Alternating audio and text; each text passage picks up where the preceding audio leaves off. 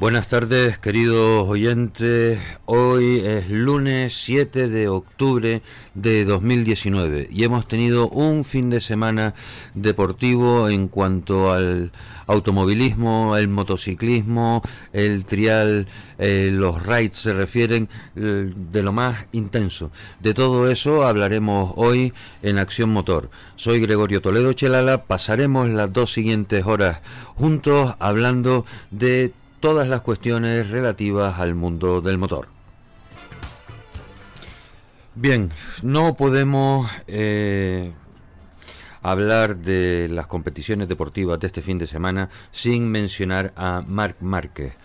Eh, si no fuera porque ya Kenny Roberts en su día le adjudicaron el mote del marciano, pues puede ser que este eh, este mote eh, le podría ir eh, muy bien a, a Marc Márquez.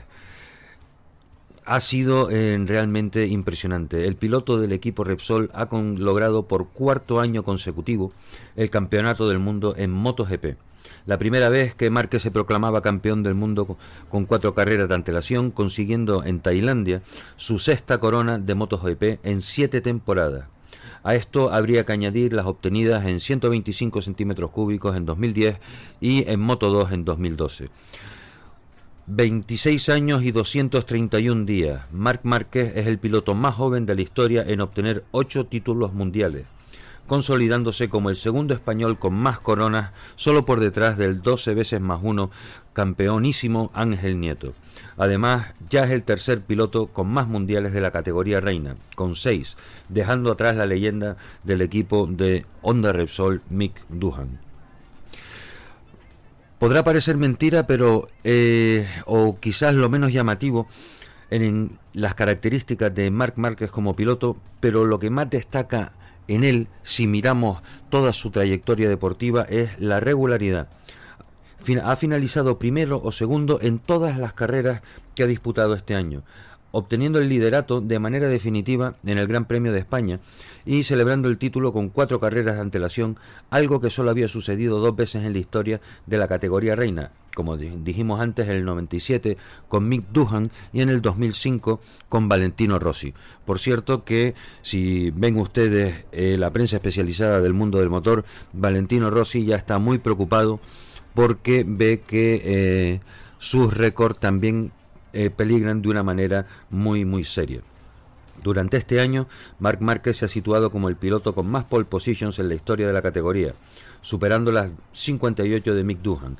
Además, el piloto de Repsol Honda ya es el piloto español con más victorias en MotoGP, superando la cifra de 47 triunfos de Jorge Lorenzo.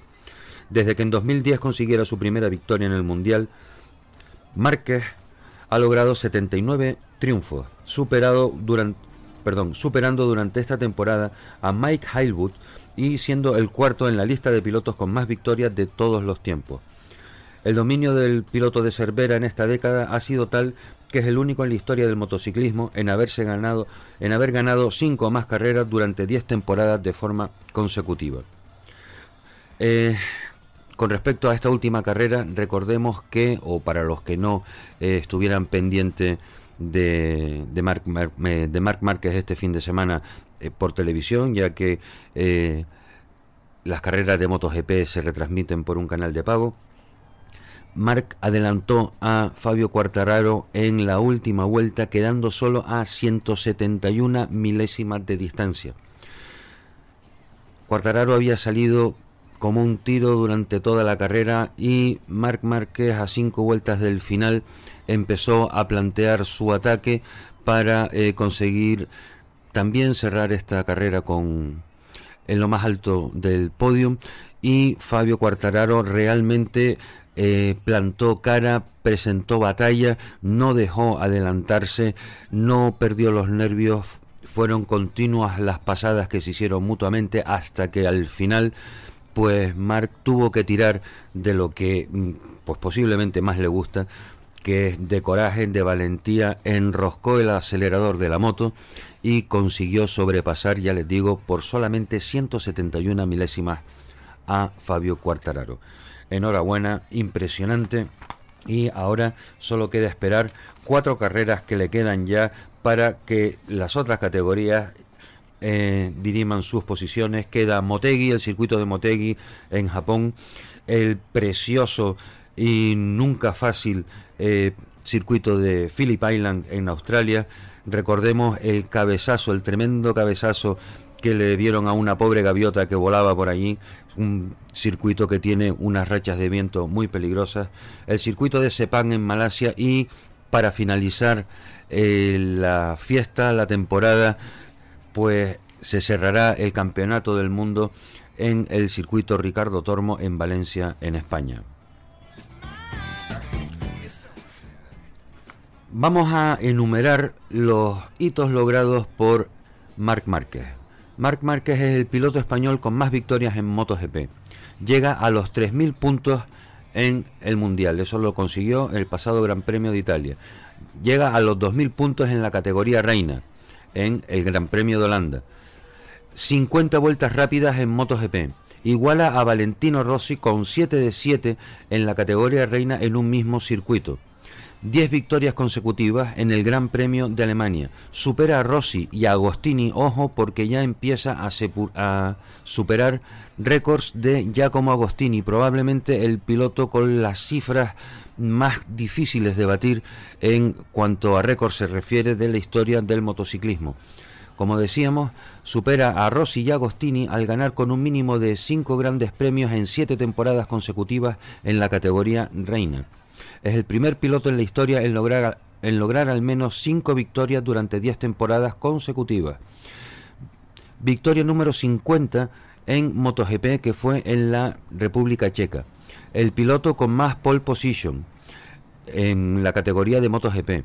Supera a Mike Highwood en victorias en el Mundial. Supera a Agostini en podios en la categoría reina.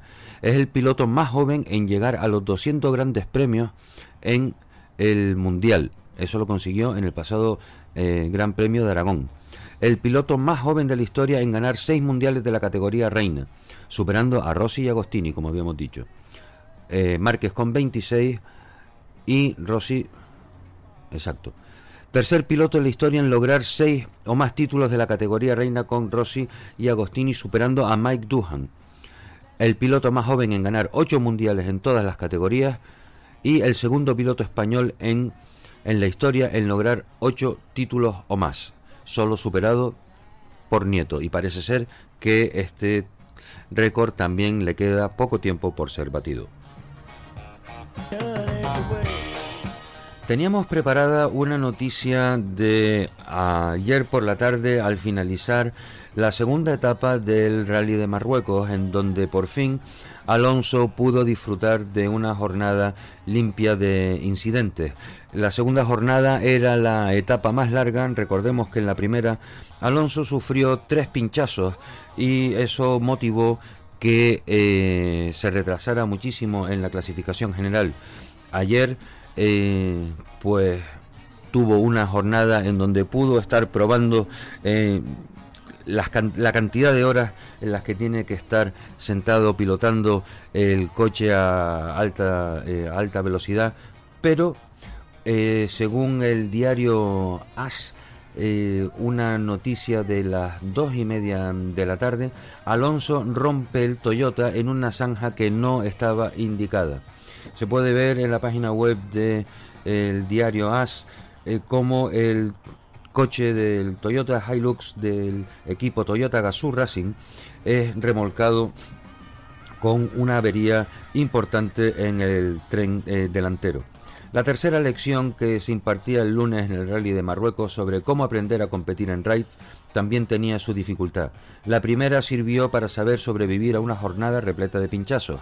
La segunda para completar la especial más larga de 386 kilómetros contra el reloj. Y ahora tocaba todo un reto de navegación al recibir el roadbook solo cinco minutos antes de la salida. Alonso y Coma superaron las dos primeras etapas con el Toyota 314, pero en la tercera se quedaron en el intento. El asturiano rompió la suspensión eh, delantera de su eh, Hilux al tropezarse con una zanja. Eso era uno de los puntos más conflictivos, más conflictivos de la ruta del lunes, compuesta por tres especiales de 80, 210 y 72 kilómetros, pues Fernando y Marc se accidentaron en el 75 de la primera. Ambos salieron ilesos del choque y pudieron completar lo poco que les quedaba de ese tramo cronometrado, pero lo hicieron a duras penas, llegando casi media hora del mejor tiempo en ese punto en posesión de Peter Hansel. Así, ahí acabó su etapa.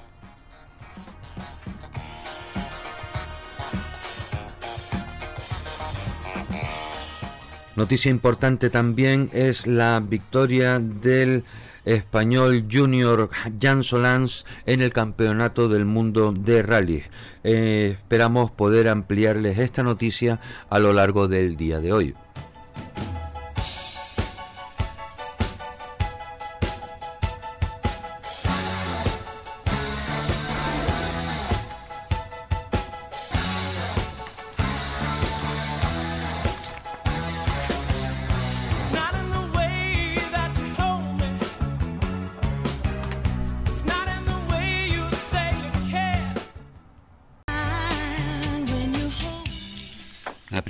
Del día de hoy eh, no va a tener eh, directamente nada que ver con el, mundo de la competición, del automovilismo, del motociclismo. Decía directamente porque de manera eh, indirecta este tema nos afecta a todos. Tenemos al otro lado de la línea a Yaisa Dueñas Santana, que es coordinadora general de voluntariado y técnico en prevención de la Asociación Española eh, en la lucha contra el cáncer. Buenas tardes, Yaisa. Hola, muy buenas tardes y gracias por invitarnos. Gracias a ustedes por toda esa tremenda labor de ayuda, de apoyo, de concienciación que hacen en la ciudadanía para eh, sobrellevar, paliar eh, y, si se hace con tiempo para prevenir eh, este mal que nos eh, acecha a todos como es el cáncer. Cuéntanos, ya, Yaisa, ¿cuáles son las actividades que están realizando en estos momentos? Ahora estamos en marcha con la campaña de cáncer de mama, porque el 19 de octubre es el Día Mundial del Cáncer de Mama y tenemos diferentes actividades. Y quiero te comento un poco mm, a nivel general lo que tenemos. Por favor, te agradecería además que eh, le comentaras a los oyentes también de qué forma pueden ellos participar de, eh, activamente eh, colaborando con la Asociación Española de contra el Cáncer. Oye, pues te comento, mira, cuando hacemos la campaña de cáncer de mama, como, como ONG que somos, pues tenemos que recibir dinero, obviamente, de diferentes ámbitos y, uno de ellos la venta de, materiales, ¿no? Pues con la campaña de cáncer de mama, pues ahora tenemos abanicos rosas, gafas rosas, los bidones rosas estos que se llevan para correr, pues diferentes cosas que son de la campaña de mama, que son color rosa, pulsera, gargantilla. Y luego tenemos un convenio eh, con la Unión Deportiva Las Palmas, mm, que se venden camisetas de la Unión Deportiva y pulseras. Ahora mismo tenemos un stand en las arenas, donde se están vendiendo esas camisetas y, esas pulseras, un stand que está en la planta del Carrefour. Y por otro lado, junto con este convenio con la Unión Deportiva y el Hospital de Petro Socorro, estamos, vamos a dar unas charlas en los colegios, perdón, los institutos, el día 10 en el Instituto Amurga en San Bartolomé, el día 15 en el Tomás Morales aquí en Las Palmas y el día 16 en, en vecindario va a ir un doctor del Hospital Perpetuo Socorro que va a hablar un poco de la prevención del cáncer de mama y la prevención del cáncer en general. Y luego vamos a ir nosotros un poco para explicar qué es la asociación, qué hacemos y qué necesidades tenemos. Y por otro lado, mm, también para la campaña de cáncer de mama, la asociación, por un, por un lado, solo nosotros vamos a dar unas charlas el día 17 en FEMEPA, en el centro del Salón de Actos de FEMEPA, donde va a hablar pues, un oncólogo, una enfermera, va a hablar una voluntaria de la asociación, que es mm, una profesora de un taller que da a pacientes de manualidades, de password en este caso, y una paciente. Eso es el día 17 en FEMEPA de, de, 5 a 8 de la tarde. Y luego el día 18 tenemos en Mogán y en Arucas otra jornada, donde van a hablar pues oncólogos y, fisioterapeutas también. Y en Mogán tendremos una carrera solidaria un poco para, para solidarizarse un poco con todo esto y dar visibilidad un poco a la, a la prevención del cáncer de mama. Tú dijiste al principio algo muy importante, que es la prevención. Y aunque no lo creamos, eh, prevenir el cáncer se puede prevenir de muchas maneras. ¿no? Y, dentro de esto la asociación hace charlas en colegios, institutos, universidades, donde, donde nos llamen, ¿no? un poco para explicar el tema de la prevención, que un poco, todos sabemos un poco lo que es, pero yo creo que siempre es bueno que nos lo recuerden, ¿no? Por Que es no fumar, no beber alcohol, hacer una comida sana, que creo que nos ha olvidado mucho eso con el ritmo de vida que llevamos. Y bueno, a nivel general un poco y prevenir y ponerte tu vacuna, ir a las revisiones. Eso es importantísimo, porque el problema del cáncer es que cuando da señales eh, ya empieza a ser tarde. Claro, en por ejemplo, en el caso del cáncer de mama, el cáncer de colon, el cáncer de próstata, eh, se puede prevenir porque en el cáncer de mama el Servicio Canal de Salud cada dos años llama a las mujeres entre 50 y 69 años para hacerse su mamografía. En el cáncer de colon también el Servicio Canal de Salud está llamando a la gente para hacer lo que se llama el test de sangre ese, que simplemente pues si tienes sangre te hacen una colonoscopia y el cáncer de colon en el 90% de los casos se cura si se previene. Y es una prueba bastante fidedigna. Y luego, evidentemente, las restos de revisiones que tenemos que hacer. Ahora mismo, lo que son las revisiones estas son las que están demostradas que funcionan. Me imagino que conforme avancen las investigaciones, cada vez habrá mejores formas de, detectar otros tipos de cáncer, ¿no? Pero la investigación para ello es muy importante. Yo sé que estamos en estos momentos en el tema de en la campaña del cáncer de, de mama, pero eh, creo que ha sido por despiste, se te ha olvidado comentar, eh, has hablado de mama, eh, colon y la próstata, que también es prevenible haciendo unos, eh, a partir de determinadas edades, unos análisis que son además muy, muy sencillos que es un análisis de sangre normal y corriente. Se revive análisis de sangre. Bueno, siempre se recomienda una vez al año hacernos un análisis de sangre, sí, es verdad. Pero para los hombres, pues es, algo eso tan sencillo como en ese análisis de sangre que te hacen, pues controlar los valores de, del PSA. Sí, prostático. Sí. Sí, sí, sí. Eh, cada pues, año deberíamos hacer una revisión. Nosotros, eh, pues, eh, hemos recogido unas cuantas eh, camisetas este fin de semana que tienen un color rosa mm, chillón llamativo muy bonito y además para los que les guste eh, lucir el, el, escudo de la Unión Deportiva pues también está impreso. Dijiste que se podían eh, adquirir en el Centro Comercial Las Arenas. ¿Hay más puntos de venta también? Sí, en la asociación, en la calle Canaleja número 80, al lado de la Plaza de la Feria. Y además no son caras. No, las camisetas valen 5 euros y, la, y, las pulseras un euro. Y ese dinero, pues lógicamente va hacia eh, la promoción y ayuda de todas las actividades que hace la Asociación Española contra el Cáncer. Sí. Si quieres te comento un poco lo de las actividades que tenemos. Tenemos ayuda psicológica, ayuda de trabajo, trabajadores sociales, voluntariado. Eh, dentro de trabajo social se, se prestan recursos ortoprotésicos, camas articuladas, sillas de ruedas, andadores, para los enfermos que ya están en un estado más paliativo. Y bueno, y toda la atención de la, de la asociación son gratuitas. Y luego tenemos talleres gratuitos para los pacientes, talleres de yoga, de meditación, de pintura, de manualidades y cada vez la asociación pues está ampliando un poco su servicio gracias a que cada vez por suerte conseguimos un poquito más de ingresos. ¿no? Pues hay que estimular a la población a que sea solidaria con esta ONG, con estas causas que a fin y al cabo redundan en beneficio de todos nosotros. Eh, ya seguiremos en contacto, Yaisa, para que todas esas actividades eh, las podamos eh, publicar y difundir a través de nuestra página web en www.accionmotor.com y también daremos cumplida cuenta aquí en FAICAN Red de Emisoras de las actividades que ustedes hagan.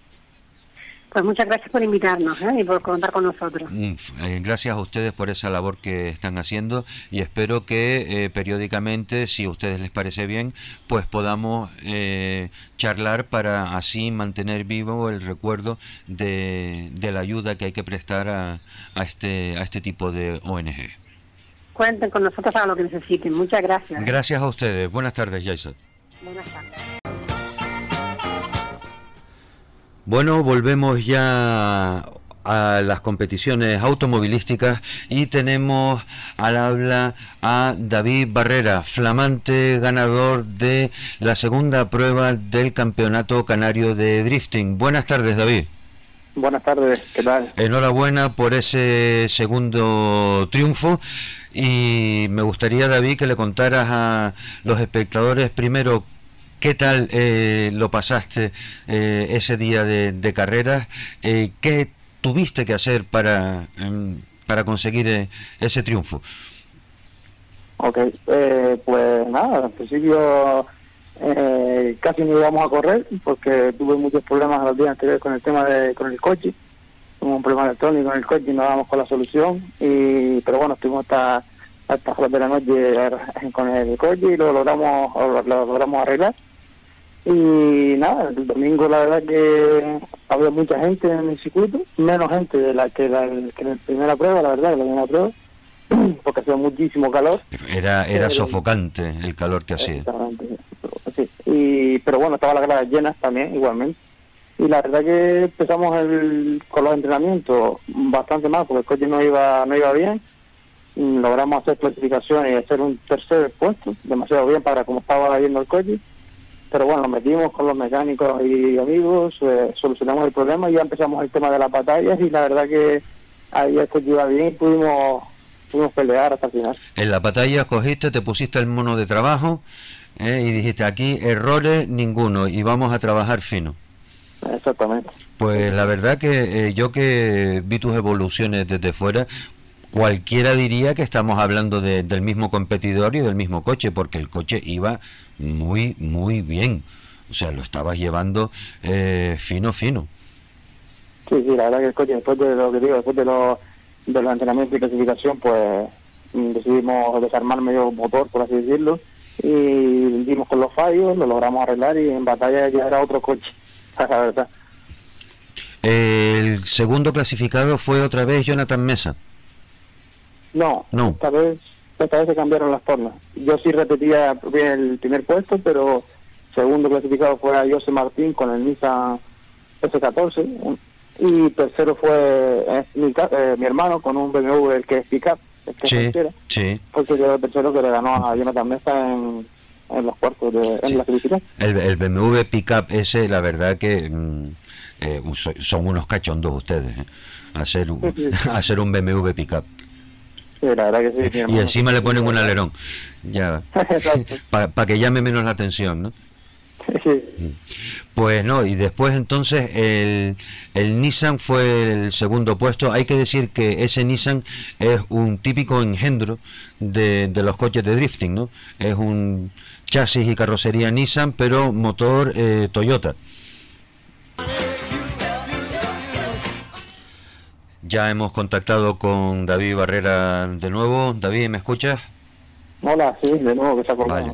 Pues nada, los duendes de las telecomunicaciones que son así de, simpáticos y entonces pues hasta que conseguimos volver a contactar pues pasa un minutillo, pero no pasa nada. Tenemos cuatro minutos todavía hasta el bloque publicitario. De aquí a la tercera prueba y última del Campeonato Canario de Drifting de esta temporada, eh, ¿Qué modificaciones piensas hacer en el coche o vas a dejar todo igual? Bueno, en este caso ya que se quedó el coche eh, medianamente bien, pues tocará revisarlo todo, tanto mi coche como el de los restos del equipo, cuando Joaquín con el Volvo y mi hermano con la con la pickup, pues revisar todos los coches y que estén al 100% o lo mejor posible para afrontar esta última prueba y a ver si nos hacemos con el campeonato. La fecha de la tercera prueba del campeonato de Canario de Drift es... El 10 de noviembre. El 10 de noviembre. Pues allí que para esa fecha que seguramente ya hará un poquito menos de calor, eh, esperaremos a todos los aficionados para que puedan ver si David es capaz de revalidar el primer título del Campeonato Canario de Drift o hay alguien que está dispuesto a ponerle las cosas muy difíciles. ¿Qué piensas tú del futuro que le espera a este campeonato, David? Pues esperemos que, la verdad que después de las pruebas, sobre todo después de la prueba del domingo, te metes en las redes sociales y es que es un no parar de tantos medios de comunicación, tantas páginas de automovilismo como diferentes personas, ¿sabes? Entonces la verdad que tiene gran aceptación. Yo espero que para el año que viene se duplique los inscritos y, podamos y podamos tener un campeonato pues igual que de bien que está saliendo este primer campeonato pero con mucho más inscritos y, para que los aficionados tengan más variedad de, de coches a la hora de verlo. Claro, y además, pues el hecho de tener más, más inscritos, eso va eh, a suponer que ese, ese mayor movimiento eh, les ayude a crear eh, una masa crítica, que diría un, un economista, para conseguir ya una mm, atención eh, permanente por parte de los medios de comunicación que seguro pues redundará en un mayor apoyo por parte de las empresas. Exacto, eso. Creo que entre más afluencia de, personas vayan a verlo, más, más nombramientos tengan en diferentes medios, pues tanto patrocinadores como para el campeonato, como patrocinadores también incluso para, para los, pilotos, pues va a ser un, un beneficio. Pues David, eh, yo solamente me queda ya por darte la, enhorabuena, esperar que, todo vaya bien de aquí a, al último, a la última prueba del, certamen y esperar que los pilotos que no se hayan terminado de animar, aunque solo sea una prueba eh, y no tengan ya posibilidades de aspirar a nada, que vayan y compitan, que lo pasarán bien. Exacto, eso es. Yo creo que mucha gente quería llegar a esta segunda segunda prueba, pero al final no ha podido ser. Entonces yo creo que hay, no sé cuántos eh, se apuntarán de más, pero sé que alguna habrá de más. Eso es bueno, que cada vez haya más inscritos, pues eso eh, va a ser un síntoma de la buena salud que tiene esta modalidad deportiva. David, muchísimas gracias por habernos atendido. ¿Quieres comentarle a los oyentes alguna cosa más? Nada, gracias a ustedes y dar gracias a a los, a los patrocinadores, a la familia y a, los aficionados por, por estar el domingo ahí con un calor terrible. Y nada, nos vemos en el siguiente, en la tercera y última prueba del campeonato. Muy bien, pues así será. Un saludo, buenas tardes, David. Un saludo, gracias. Saludos.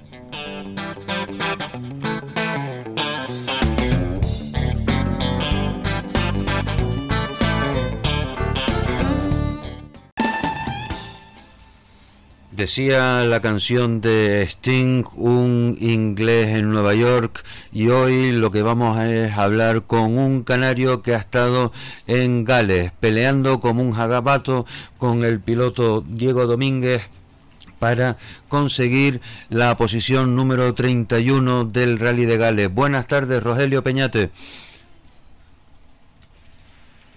Hola, Rogelio.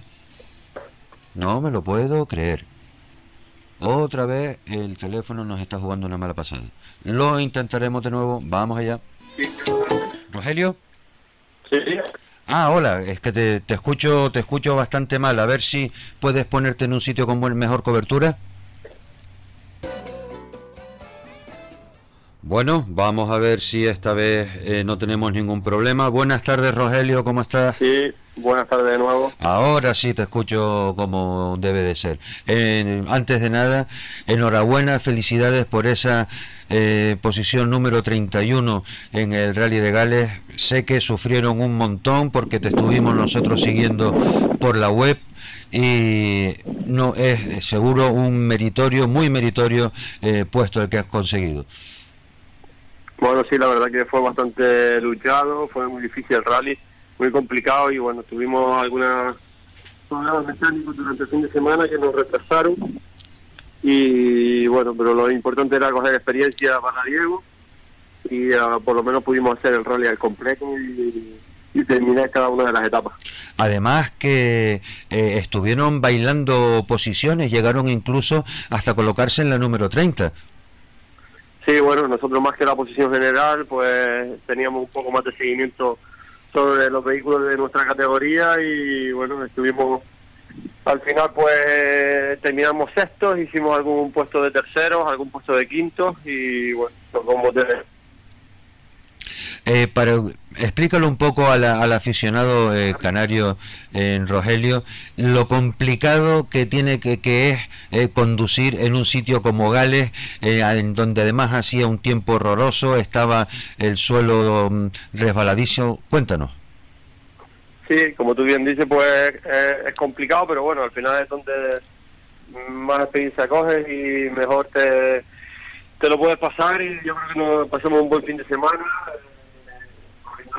kilómetros importantes en condiciones difíciles y, bueno, al final cuando cuando está fácil y día soleado como tenemos aquí en Canarias, pues todo el mundo corre, pero eh, allí es donde realmente aprendes y, donde pues realmente puedes disfrutar de, carreras complicadas de, cuatro días, de más de 1.300 kilómetros, de, etapas de más de 14 horas. Eh, la verdad que al final es para lo que estás en este deporte, para, para esperar días así. Claro, y tú estás ya jugando partidos de Champions.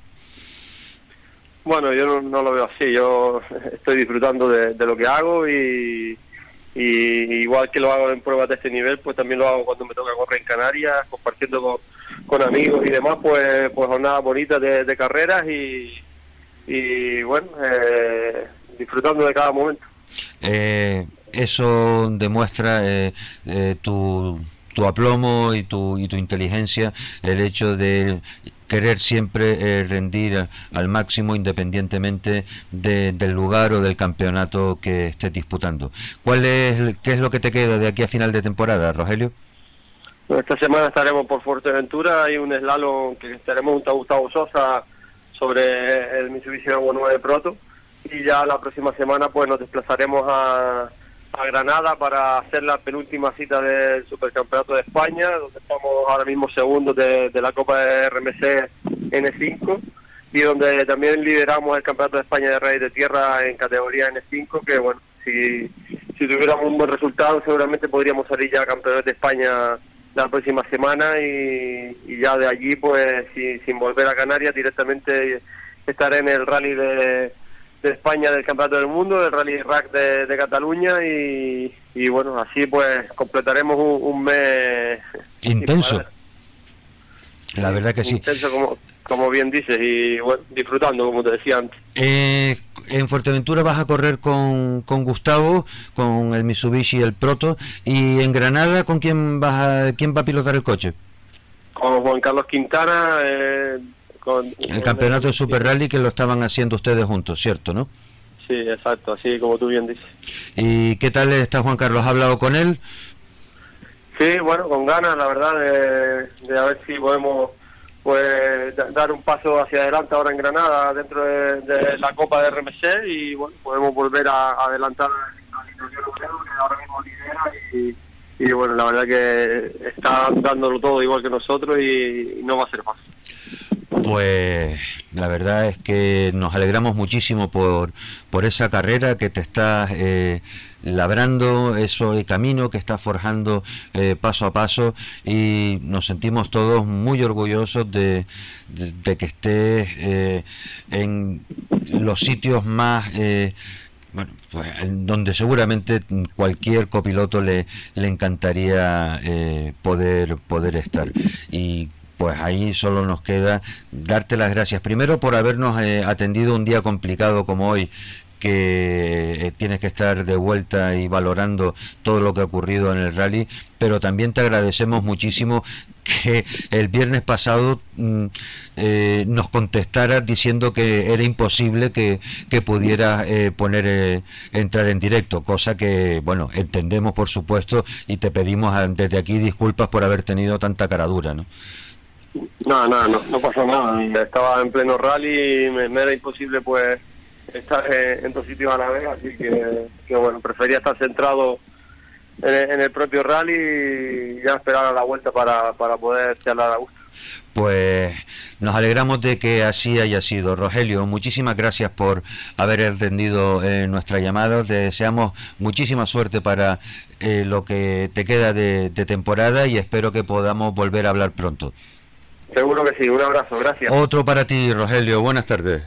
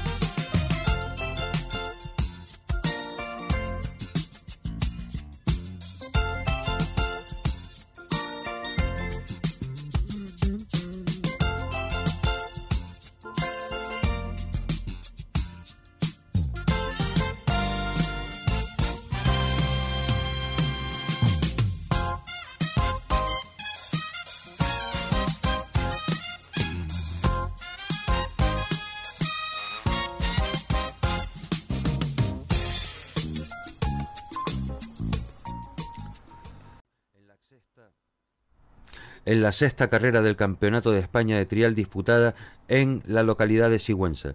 Tras los títulos mundiales de la especialidad al aire libre y bajo techo, también por equipos, este domingo el piloto de Repsol Honda Team se proclamó nuevamente campeón de España de trial a falta de una prueba para la conclusión del certamen.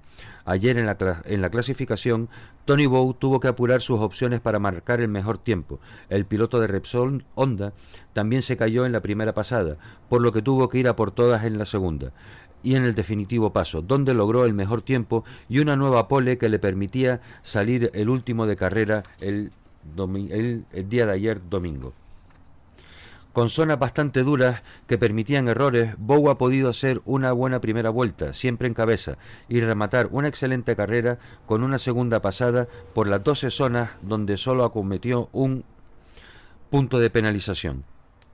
De esta forma, y anticipándose a la última cita del campeonato, Tony Bow se ha proclamado campeón de España de Trial 2019 tras ganar cinco pruebas, ser segundo en otra y acumular 22 puntos de ventaja sobre el segundo clasificado.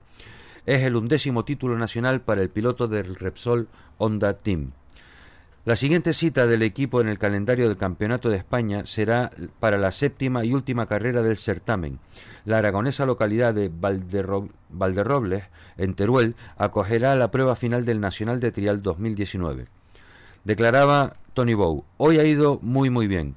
He hecho una carrera muy buena, sobre todo en la segunda vuelta. Estoy súper contento de conseguir la victoria y el campeonato de esta manera, principalmente en un trial con un buen nivel y que daba la posibilidad de cometer errores, pero también de poder recuperarlos.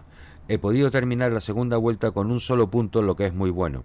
Este 2019 ha sido un año increíble, ganando muchas carreras, campeonatos y lo que es más importante, con muy buenas sensaciones encima de la moto. Gracias a todos los que me han apoyado, a mí y al equipo, ha señalado Bow.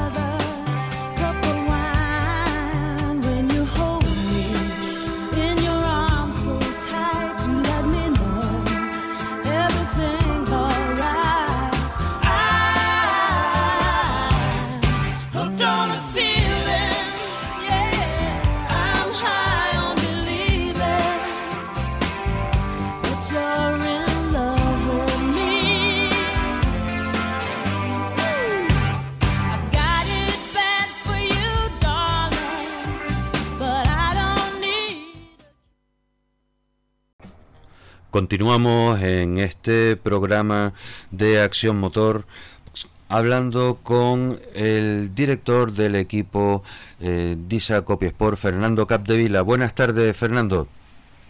Hola, saludos, buenas tardes. ¿Qué tal? Eh, Fernando, ¿todo listo ya para la subida de Moya? Bueno, sí, estamos terminando eh, de preparar el coche y encontramos un, una rotura en una pieza y la tapa del diferencial tenía una, pequeña rotura y pedimos una, ya nos ha llegado ayer y, y preparado todo para embarcar el coche y salir. Una, una rotura en la tapa del diferencial, un, ¿eso que es motivado por qué? ¿Por fatiga de materiales o por algún golpito que no se dieron cuenta? No, dejaste, dejaste materiales, yo creo.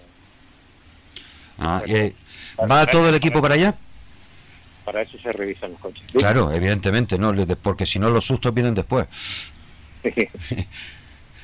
¿Va todo el equipo al completo, Fernando? Mm, no, este equipo es muy grande, vamos a ir a ir a con, con los tres mecánicos de montaña, ¿no? O sea, eh, eh, dándole absoluta eh, normalidad a la prueba dentro de, la importancia eh, que tiene. Eh, ¿Cómo está con respecto a, Luis Monzón? sería el, a priori el competidor con el que Enrique tendrá que verse las caras para dilucidar el resultado del campeonato regional de montaña. ¿Cómo está la cuestión en tema de puntos? Bueno, ahora mismo estamos eventualmente nosotros delante porque porque Luis está yo a la última carrera, pero como tenemos que descontar un resultado, pues lo, normal es que, es que Luis no solo haga un buen resultado, sino que gane además, ¿no? Y, y con lo cual, pues, pues creo que creo que le vale hasta un sexto, ¿no? Para ganar, pero bueno, para ganar el campeonato, ¿no? Pero haciendo un sexto y sin puntuar Enrique o puntuando Enrique. No, Enrique el, el, resultado que haga lo tiene que dejar. Es decir, esa misma prueba, eh, quedando segundo, nosotros no nos sirve para nada. Claro, porque descontarían esa, ¿no? La, claro, esta es la que vamos a descontar, pero evidentemente, como tú bien dices, hay que darle toda la normalidad y cumplir nuestros compromisos y tenemos un acuerdo firmado con Visa desde hace años y, y este, que, no, no sirva para nada la subida, tenemos que estar ahí, claro. Claro, además, no, solo por, por, los acuerdos, la afición también eh, está deseando eh, ver a, Enrique eh, pilotar pilotar y, competir, o sea. Está claro, sí, ahí estaremos y por lo que me han dicho, además, creo que, que va a ser escrito también Geray, con lo cual puede ser un final de fiesta muy bonito para todos y ojalá que sea un espectáculo. Sí, porque eh, si mal no me equivoco, Yeray no correrá con el Hyundai, sino va a ir también con un Porsche, ¿no? Sí, eh, bueno, montañas siempre suele ir con, con Porsche. Bueno, pues va, eh, va a haber, bueno, eh, en cualquier caso el Hyundai también es, un aparato, ¿no? Pero va a ser una, eh, una, una subida la mar de la mar de interesante. Esta tarde, pues es la presentación a las 8 menos cuarto en en los locales de, del Ayuntamiento de, de, Moya, se hará allí la presentación de, de, la subida. Y bueno, ¿qué te ha parecido eh, eh, lo que la subida de Tamaimo que fue que fue este domingo? ¿Qué opinión te, merece cómo han eh, gestionado los pequeños problemas de, reclamaciones que, han tenido? Bueno, yo no estuve allí. En principio lo que lo que tengo que alegrarme de que de que por fin después de muchos años con, con jaleo haya habido un equipo organizador que ha sido capaz de, solventar la subida con normalidad por lo que tengo entendido eh, pues, pues fue toda su hora no hubo los los eternos parones que, ha habido muchas veces en el Tamaimo y, y, accidentes y cosas sino que creo que a la a las 4 de la tarde estaba terminado todo, con lo cual pues felicitarlos, ¿no? Yo, eh, en eso estamos, vamos totalmente de acuerdo, porque mira que había inscritos en, en Tamaimo, ¿eh? Sí, no, y esa es, es una subida muy especial, siempre hay, eh, pero decenas de miles de, aficionados que, que pues a veces entorpecen la, el inicio porque están coches mal colocados, pero esta vez creo que gracias a Dios todo, todo está muy bien, ¿no?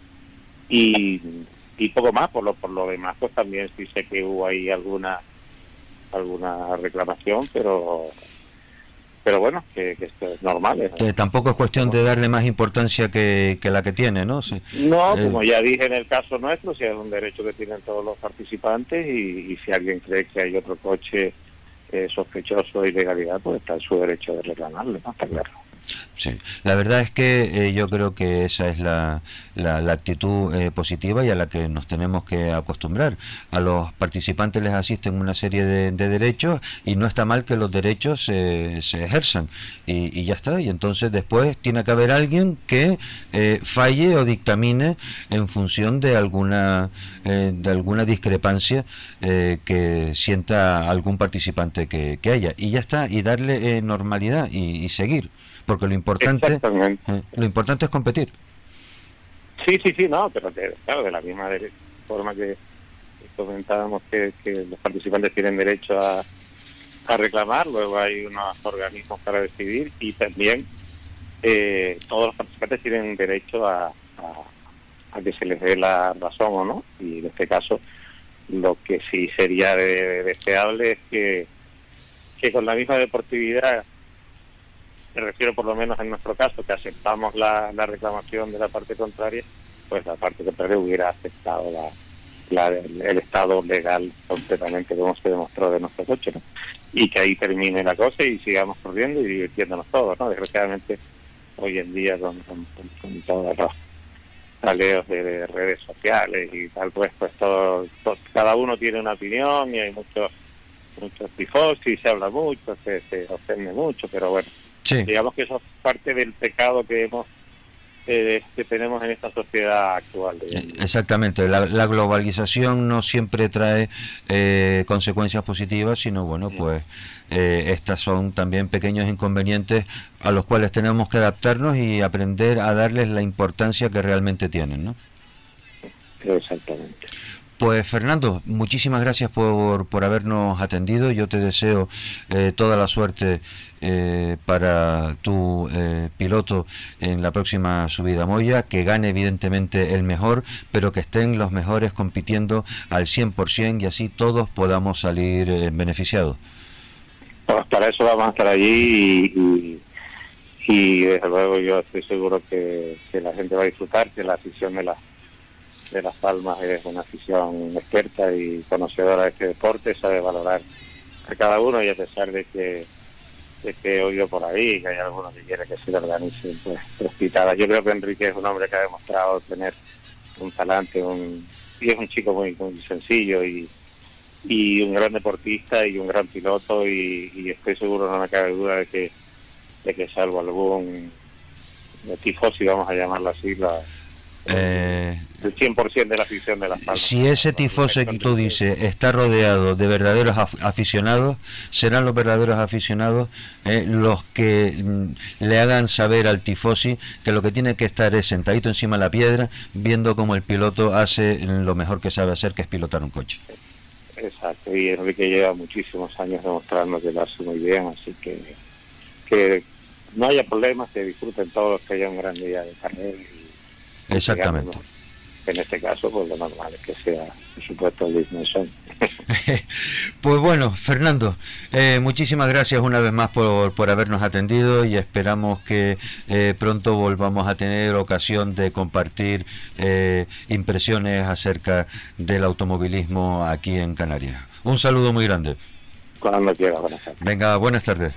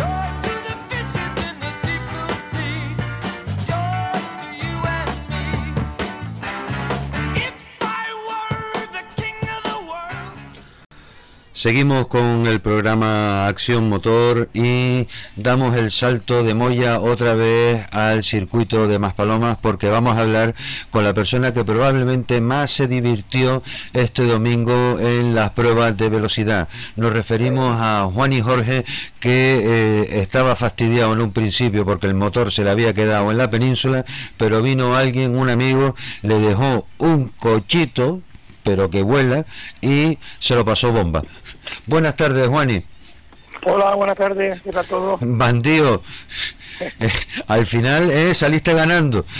Bueno, sí, si no ganando, por lo menos te puedo decir que, bueno, a mí me, gusta el circuito, es una modalidad que me encanta, pero de la manera que disfruté ayer, eh, yo creo que no lo he hecho nunca, ya que encima eh, iba no iba con presión, sabía que nuestro coche iba a ser más lento que, el mayor contrincante, que era José en este caso, pues entonces íbamos un poco más tranquilos, viendo el tema de los leones, cómo iban a estar con, referencia a nosotros, y viendo que estaba todo controlado, pues íbamos a disfrutar.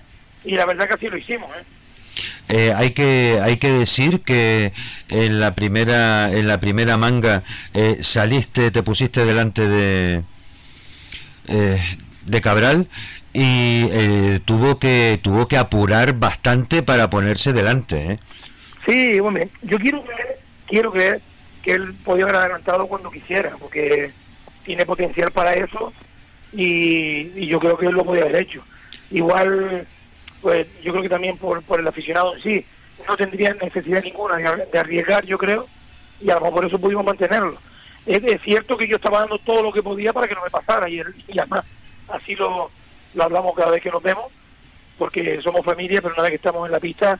no, se conocen, está claro. Sí, nos, miramos de de ojo, es verdad.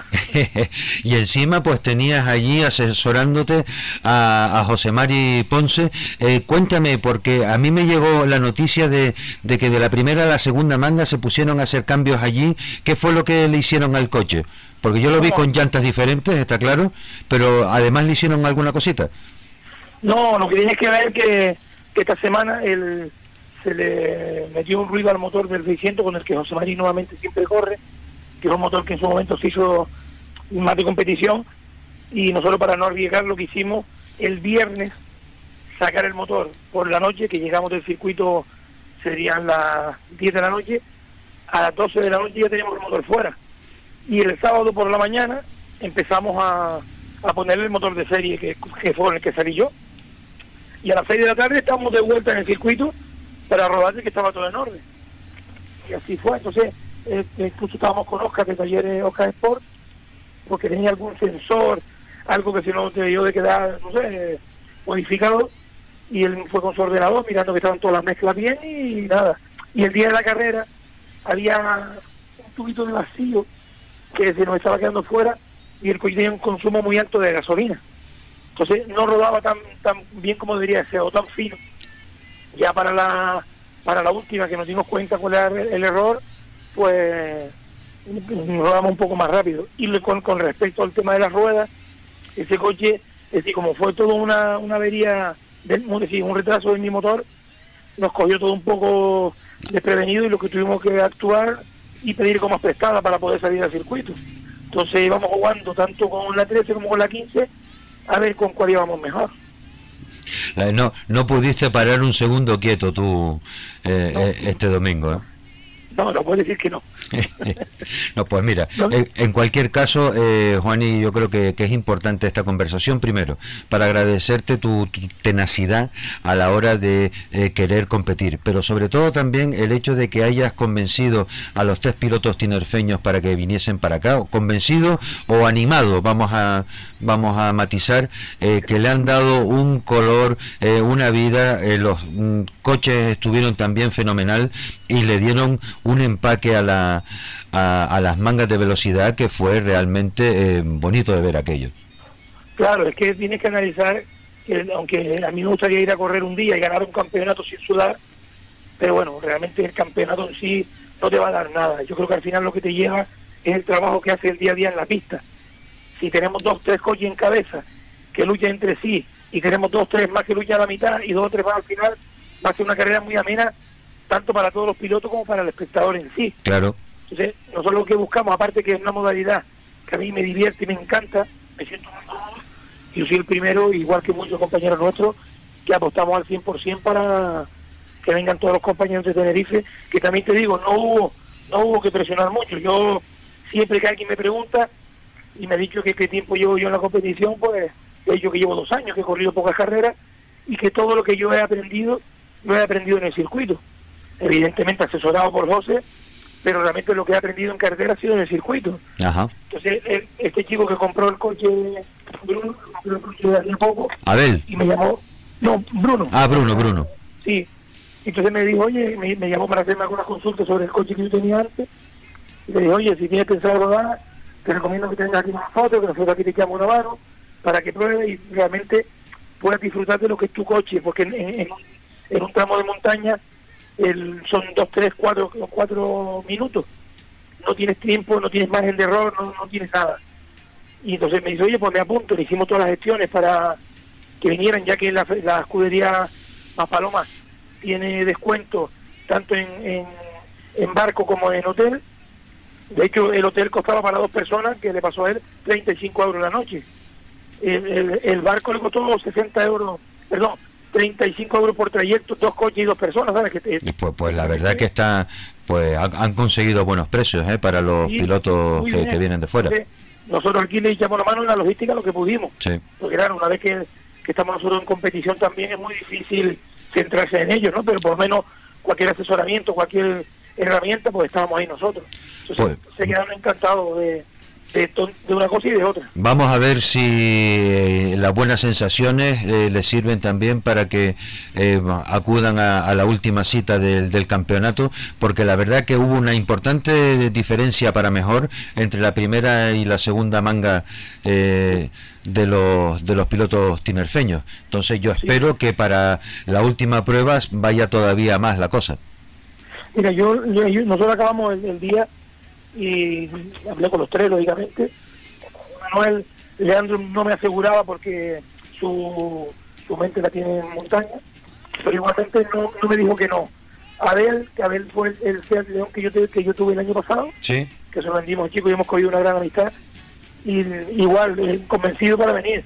Todo a falta de que se culmine algún presupuesto que podamos conseguirle para que ellos puedan venir. Bruno igual me dijo que probablemente venga también. Y, y incluso entre ellos que comentaron en Tenerife, dos leones más que se quedaron rascados de que no, no haberse enterado a tiempo para venir ellos también, que igual pueden ser tres o pueden ser cinco, no, no lo sabemos. Pues estupendo, ojalá que, que se animen todos ellos también. Eh, Juani, muchísimas gracias si- por... Dime. Si me, si me permite un segundo, le quiero un poco agradecer a la escudería que hace circuito que a mí me encanta. Y aparte, para el aficionado que no lo sepa, que yo me mantengo, te lo he comentado varias veces, al margen de toda política que exista entre federación y escudería, yo ahí no quiero entrar, solo quiero hacer un campeonato que a mí me, fascina. Y yo sí puedo decir que este, este domingo hubo una reunión, nos enseñaron el seguro de la Federación Española del circuito de Talajarillo y pueden correr con toda la tranquilidad del mundo, que está la prueba asegurada y que está todo como tiene que estar. ¿Qué es lo que debemos hacer todos? Sumarnos y dedicarnos a correr y hacer la modalidad que realmente nos apetezca sin poner trampa. Muy bien. Los perjudicados somos los pilotos. Te agradezco muchísimo eh, la puntualización que acabas de hacer. Pues Juani, muchísimas gracias y un gran saludo eh, y todo el cariño y respeto de, de la afición eh, amante de la velocidad. Bueno, yo eh, te lo agradezco igual a, a ti que siempre me llamas para contar conmigo. Eh, decirle que me divertí eh, como enano. José Mari no se divirtió, divirtió tanto porque al fin y al cabo el que estaba fuera lo estaba pasando mal, Claro, pero les recomiendo a todos que vayan a ver el circuito, que es una modalidad, una modalidad excepcional y que espero que se hayan divertido tanto con, con los compañeros que, y con mi conducción y que espero verlo, si mi empresa que es de Guase Juani me lo permite, estaremos en la próxima carrera también. pues muy bien, ojalá que sea así. Un abrazo Juani, buenas tardes. Un, un abrazo para todos. Música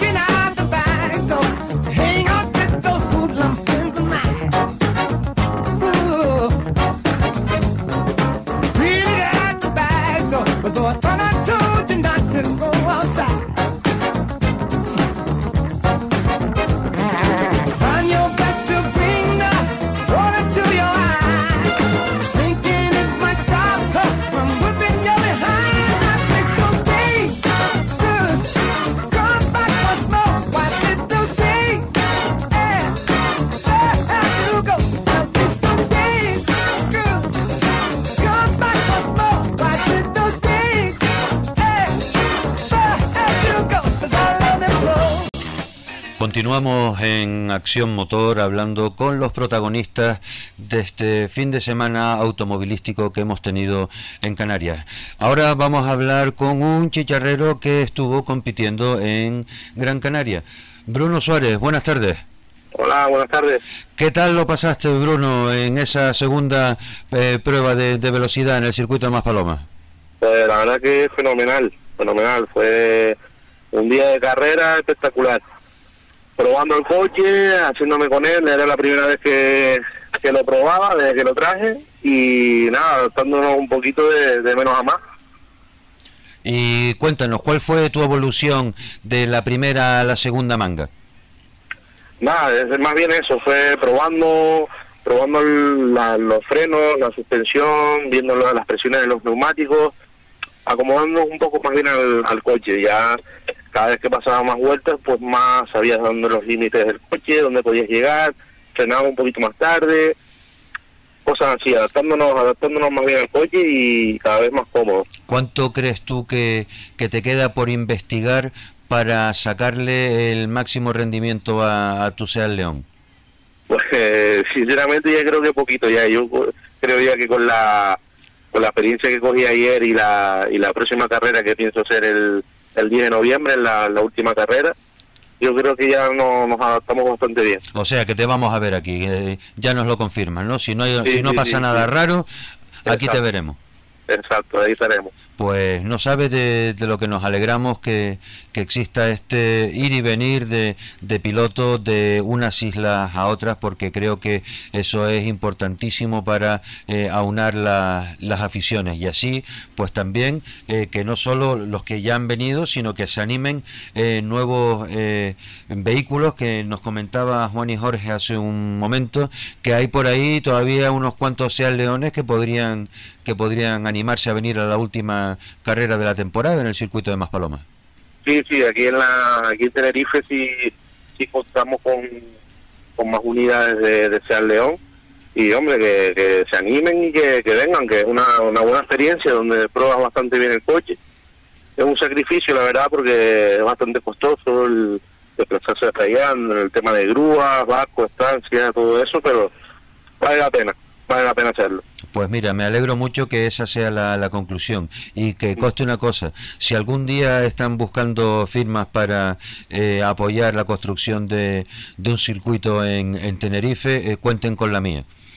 Muchas gracias, te agradezco. A ver si, a ver si una vez se deciden y se, se, aclaran con el tema del circuito aquí porque la verdad que nos hace falta. Pero tú sabes cuál es el cuál es el problema, que es que se empeñan en hacer una obra cada vez que justifican la inversión o quieren justificar la inversión de un circuito se ponen a hablar de que si Fórmula 1, de que si no hace falta nada de eso. Aquí lo que hace falta es una cinta más o menos apañada, eh, bien preparada para que se puedan hacer competiciones y puedan venir las empresas extranjeras a probar en invierno. Exacto, sí, sí, sí, sí. Y con no eso hay, no hay más, no hay más. se saca se saca el dinero y después los días que queda un huequito, pues vamos los canarios a correr unos días a Tenerife y otros días a Gran Canaria. Eso mismo, se podría hacer un buen campeonato de Canarias de, de velocidad. Claro que de, sí, y no de, estar hablando de que si gradas, no sé cuántas decenas de miles de personas, que va a venir la Fórmula 1, eso, eso son pajaritos eso se preñados. Queda, se queda muy grande. Sí, Esos son pajaritos preñados. Sí.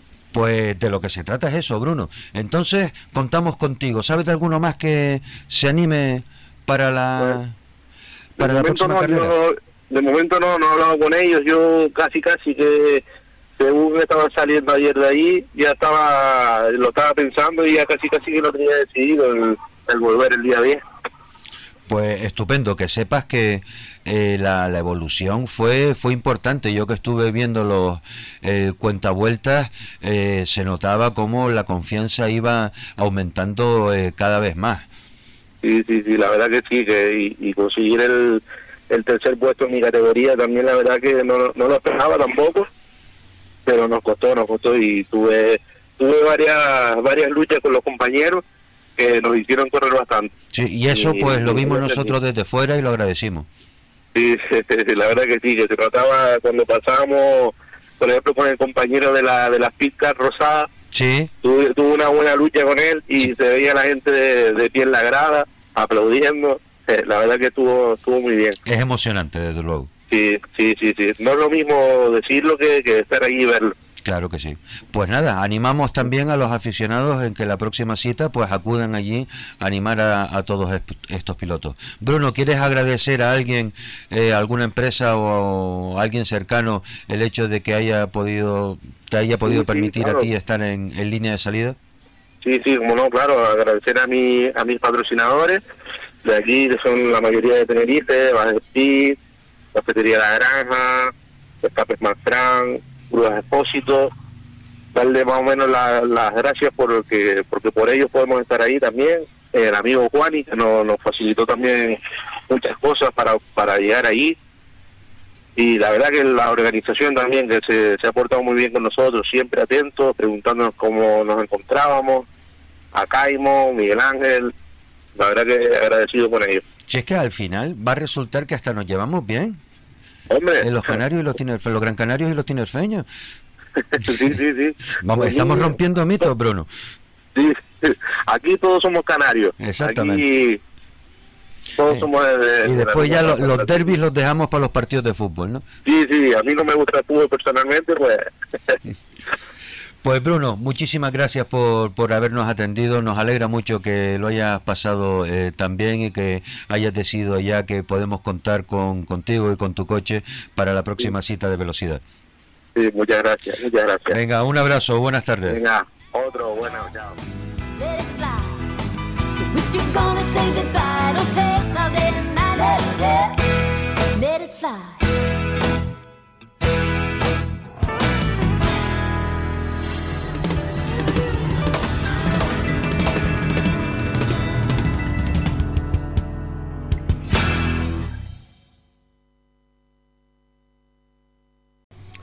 Continuamos en el programa Acción eh, Motor para eh, comentarles una presentación eh, de la marca Chevrolet con respecto a su famoso y legendario modelo Corvette. Por primera vez en la historia de este vehículo, en su octava generación, el Chevrolet Corvette será descapotable pero con un techo en rígido. El nuevo Corvette va a romper con las viejas convenciones. Un motor central en lugar de un motor delantero y la salida de la capota del descapotable son eh, los cambios profundos en el nuevo Corvette. Después de Chevrolet, para la octava edición del Corvette, por primera vez ha cambiado de un frente a un diseño de motor central y ha anunciado que estará disponible el convertible eh, con un cambio de tecnología desde, eh, hecha por el fabricante estadounidense. En lugar de una tela clásica de capota, el biplaza obtiene por primera vez en más de 60 años un techo plegable rígido. Mientras que el coupé estará entra en producción a finales de año. El modelo convertible está programado para comenzar eh, a ser distribuido en los concesionarios en el primer trimestre de 2020, cuando las versiones de eh, estén preparadas para la exportación. La nueva capota convertible está destinada a mejorar la acústica interior y la seguridad, argumentan los estadounidenses y también prometen una línea de techo más elegante consistente en dos partes eh, y accionada por motores eléctricos, eh, la capota se eh, recogerá o se desplegará en 16 segundos en la parte escamoteable trasera del coche. Y lo podrá hacer incluso con una en orden de marcha con una velocidad de 50 kilómetros por hora. En cuanto a la motorización, seguirá siendo la motorización estándar, si es que se le puede llamar estándar a semejante Big Block, un motor de 8 cilindros en configuración V de 6.200 centímetros cúbicos y sin eh, la opción de cargador. O proporciona una potencia de 369 kilovatios, esos son cerca de 500 caballos de potencia y 637 newtonmetros de par. Esto hace que el nuevo Corvette en su versión base sea aún más fuerte en esta octava generación de vehículos.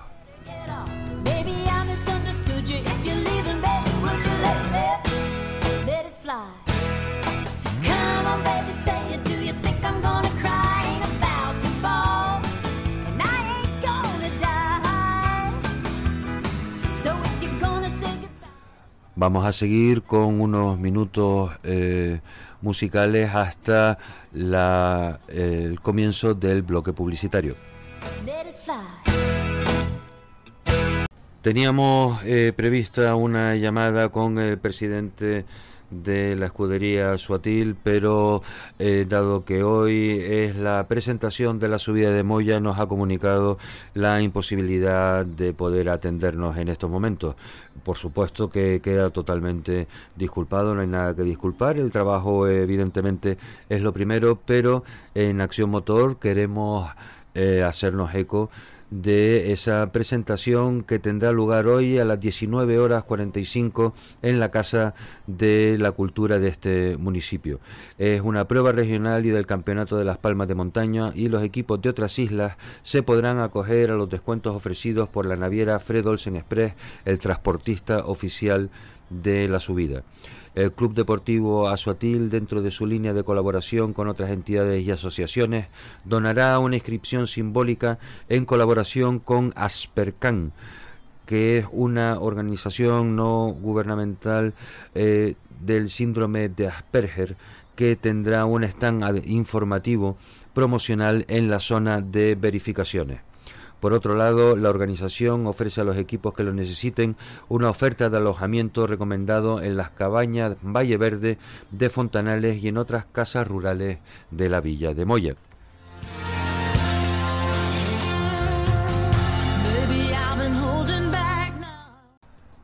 Bien, vamos a seguir con eh, otra de las noticias eh, importantes que nos han eh, ofrecido el las etapas del campeonato del mundial de rally y es que el junior Jan, Jan Solans es campeón del mundo. Culmina su primer mundial como campeón junior. El español más precoz y el mejor debutante desde Ogier. Ha llegado a lo grande, pisando fuerte desde el principio como los verdaderos talentos que emergen por sí solos, adjudicándose con maestría a base de oficio, inteligencia y madurez inusitada para un piloto de su edad, 21 años, el campeonato del mundo junior, una hazaña impensable al, empezar el año cuando la Real Federación Española de Automovilismo quiso promocionarlo al Mundial. Después de su exhibición en la beca R2, que lo ganó todo, Jan Solans ha rematado hoy a lo grande, graduándose con honores en un rally de Gales que va a suponer, sin ningún género de dudas, un antes y un después para el nuevo diamante en bruto de la renacida cantera española. La campaña que ha cuajado el pupilo del Rally Team Spain en su cuarta temporada como piloto ha sido para enmarcar se ha notado más tramos que nadie, en todo tipo de terreno, desde la nieve de Suecia, pasando por el asfalto corso, las tierras de Cerdeña, los peliagudos rasantes del Mil Lagos y ahora también el barro británico, donde ha dado una lección magistral desde el pasado jueves, coronándose por todo lo alto en el mismo certamen donde años atrás dejaron su impronta por primera vez grandes figuras de la talla de Sebastián Loeb, Sebastián Ogier o Dani Sordo. Con Jan Solán ya son cuatro los españoles que han triunfado en el Mundial Junior. Dani Solá en el 2002, el chico de Puente de San Miguel en el 2005 y más reciente el primogénito de la familia Solans, Neil Solans, en el 2017. El Benjamín de la familia Solans se ha convertido hoy en el más precoz de todos del plantel internacional, empatando con Craig Breen, actual piloto Hyundai, ganador de la VRC Academy hace ocho años. Es también desde la eclosión de Ogier en 2008 el único que ha logrado el título nada más arribar el Mundial. Ahora, indudablemente, el futuro está en manos de Joan Solans. La conquista del Mundial Junior le va a permitir dar el, dar el salto a la WRC 2 con un Ford Fiesta R5 recién construido que le entregará el equipo inglés M Sport. Desde hace unos meses, además, Carlos Sainz ha comenzado a tutelar la carrera deportiva del Rubio de Mata de Pera el muchacho que una vez más se perfila para ser el nuevo referente español en el Mundial de Rally.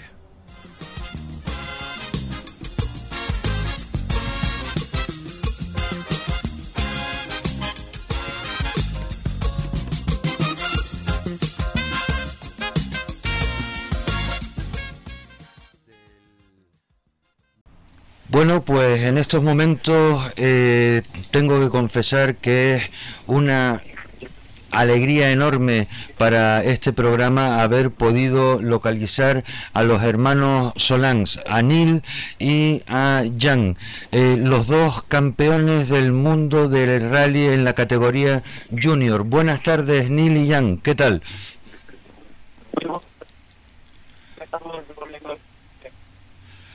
Hola, eh, Neil, ponte en un sitio con un poco de mejor cobertura, que te escuchamos mal.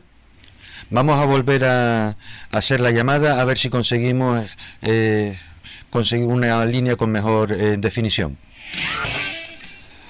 Hola, buenas tardes, Neil Solans. Hola, ¿se me oye? Ahora se escucha perfectamente. Neil, muchísimas gracias por atender eh, nuestra llamada. Eh, estás con, tu hermano Jan. Eh, felicítalo, por favor, eh, de nuestra parte, que como ganador del Campeonato Mundial de Rally en la categoría Junior, título que tú también tienes. Bueno, pues sí, estamos aquí los dos volviendo ahora de Gales.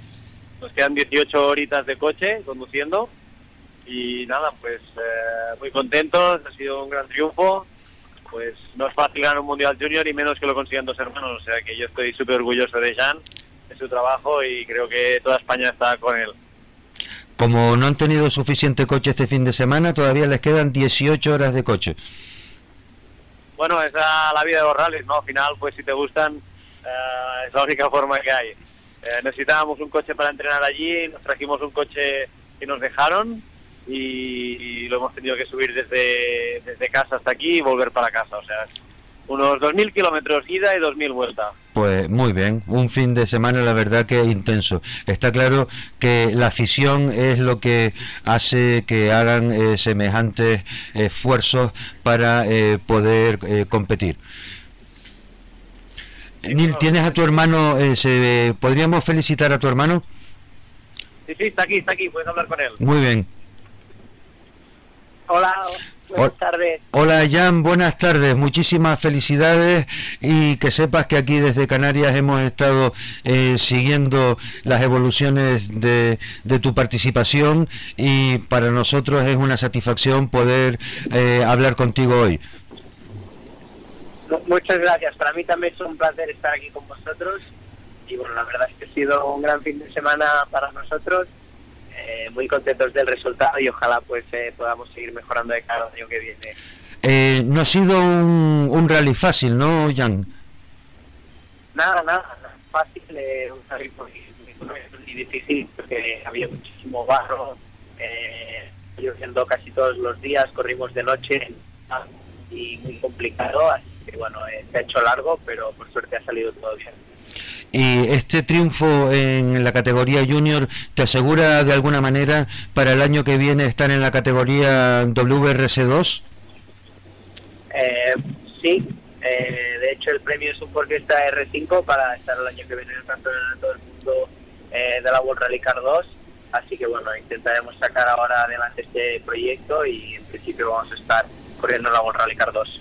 Pues Jan, eh, muchísimas gracias, muchísimas gracias a tu hermano también eh, por haber hecho posible la gestión de poder hablar contigo. Yo no les quiero ahora molestar eh, más, pero si nos lo permiten volveremos a contactar en estos días para que nos den más detalles de, de cómo fue ese fin de semana de carreras que sirvió para que otro componente de la familia Solans se alzara con un título mundial. Muy bien, muchas gracias. Estamos en contacto. Perfecto, un saludo, buenas tardes. Chao. Chao.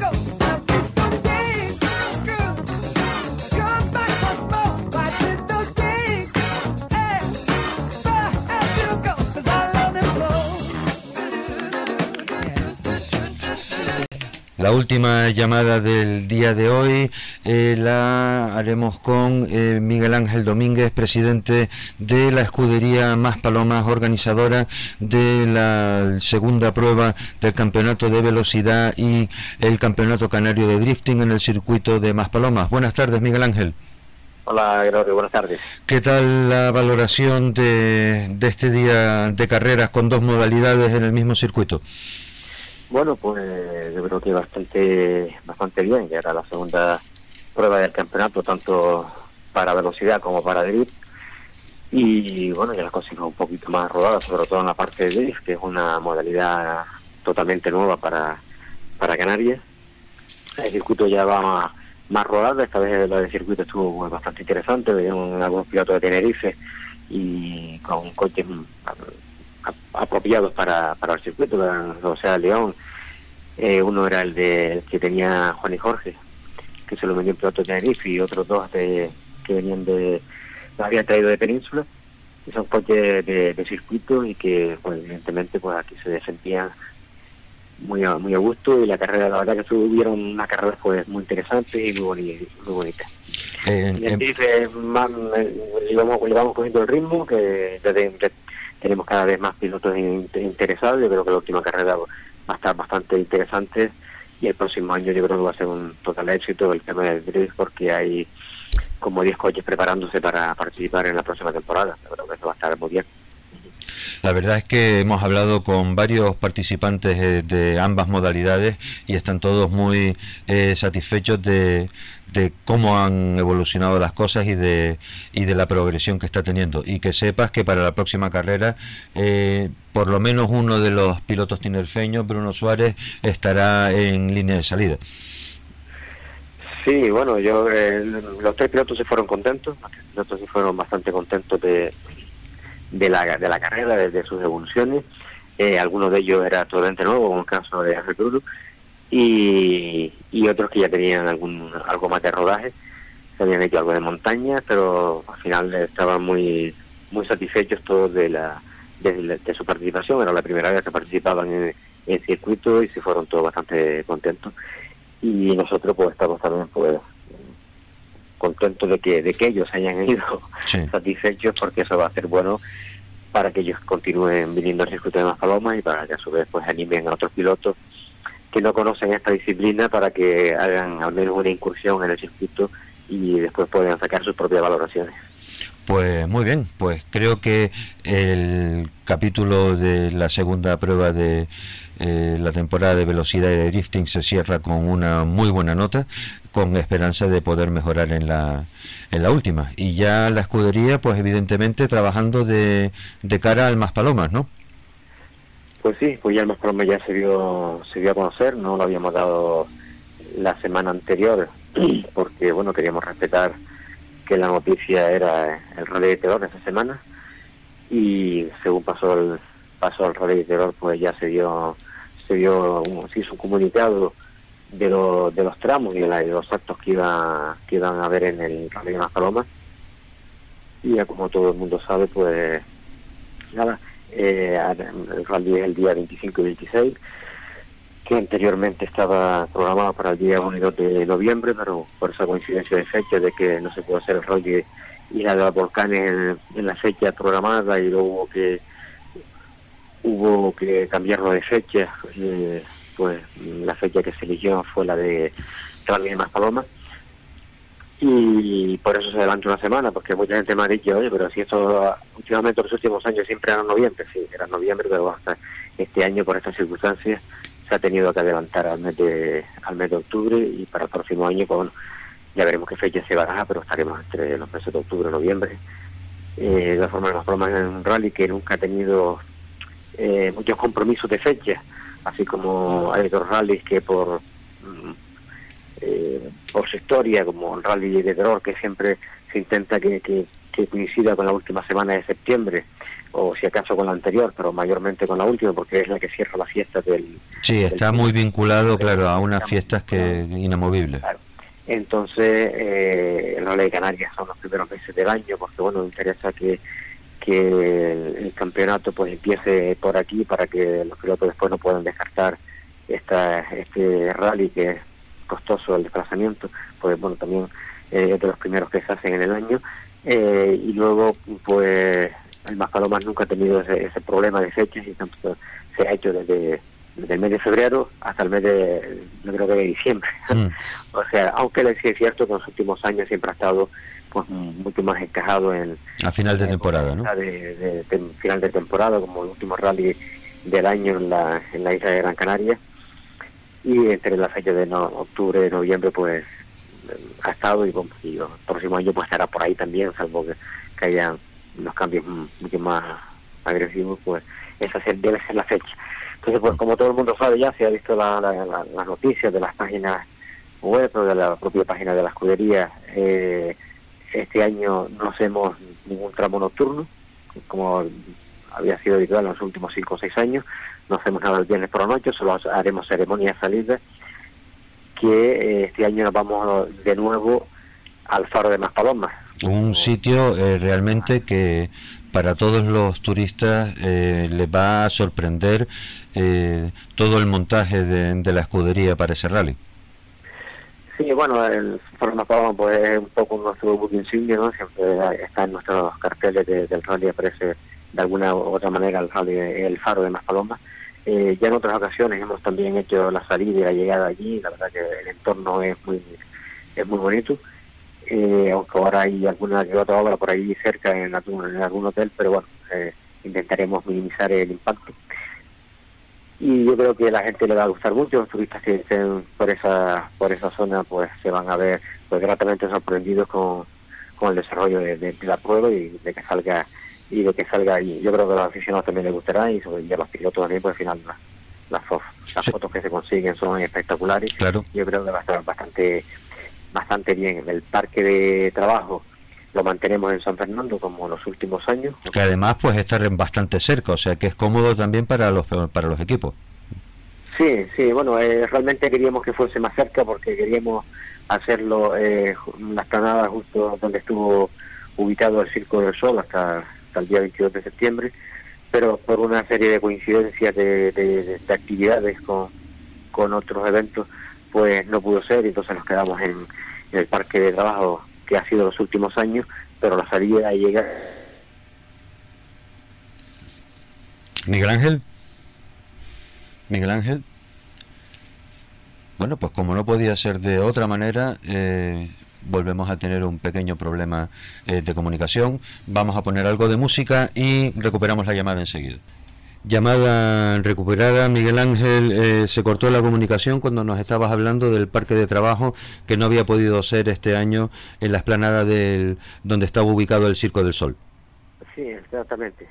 Eh, entonces, recuperamos la, el parking que está delante de las oficinas municipales, como en estos años anteriores, y allí también en, la- en el centro del mayor haremos, igual que estas últimas ediciones, haremos la- las oficinas, haremos por todo, de dirección de carrera, a cronometraje, zona, eh, sala de tiempos y sala de, de comisario deportivo, todo, todo, estará ubicado allí, que está muy, muy céntrico, que está muy, muy cómodo para todos que la gente lo, conoce bastante bien. Y este año lo, que vamos a, tener es dos reagrupamientos fuera de lo que es el parque de trabajo, como mm, antiguamente o todos estos años hacíamos reagrupamiento parque, ahora no, ahora vamos a tener dos parques de trabajo en el Guineguín, eh, porque cuando terminamos el tramo de Cercado de Espino, eh, los coches los paramos un poquito en, en el Guineguín y luego continuamos hacia el parque de, de trabajo. Eh, si vamos bien de tiempo, te explico los tramos y si no, pues continuamos otro día. Eh, No- yo creo que, mira, tenemos, eh, son las y 53, nos queda un minuto, un minuto y medio. Yo creo que de los tramos, eh, preferiblemente podemos hablar, eh, pues, durante esta, esta semana, si quieres. Si ya lo único que me gustaría que le dijeras a los oyentes es si la fecha de la subida de San Bartolomé ya está fijada. Sí, ya la federación nos ha dicho que definitivamente la fecha es solamente la del día 23 de noviembre y bueno, ya le hemos contestado que sí, que, ah, que la haremos en esa fecha y ya se han cursado lo- la documentación hacia las administraciones públicas para ir tramitando esas autorizaciones. O sea que eh, la última prueba del campeonato de montaña de, la Federación de Automovilismo de Las Palmas será el, día 23 de noviembre, eh, subida a San Bartolomé de Tirana. Que es como se llama exactamente. Muy bien. Pues Miguel Ángel, muchísimas gracias por habernos atendido la llamada y seguiremos compartiendo todas las informaciones relativas a la escudería de Maspalomas a medida que vayan sucediendo. Pues muy bien. Gracias. Muchísimas gracias. Gracias a ti, Miguel Ángel. Que tenga buenas tardes.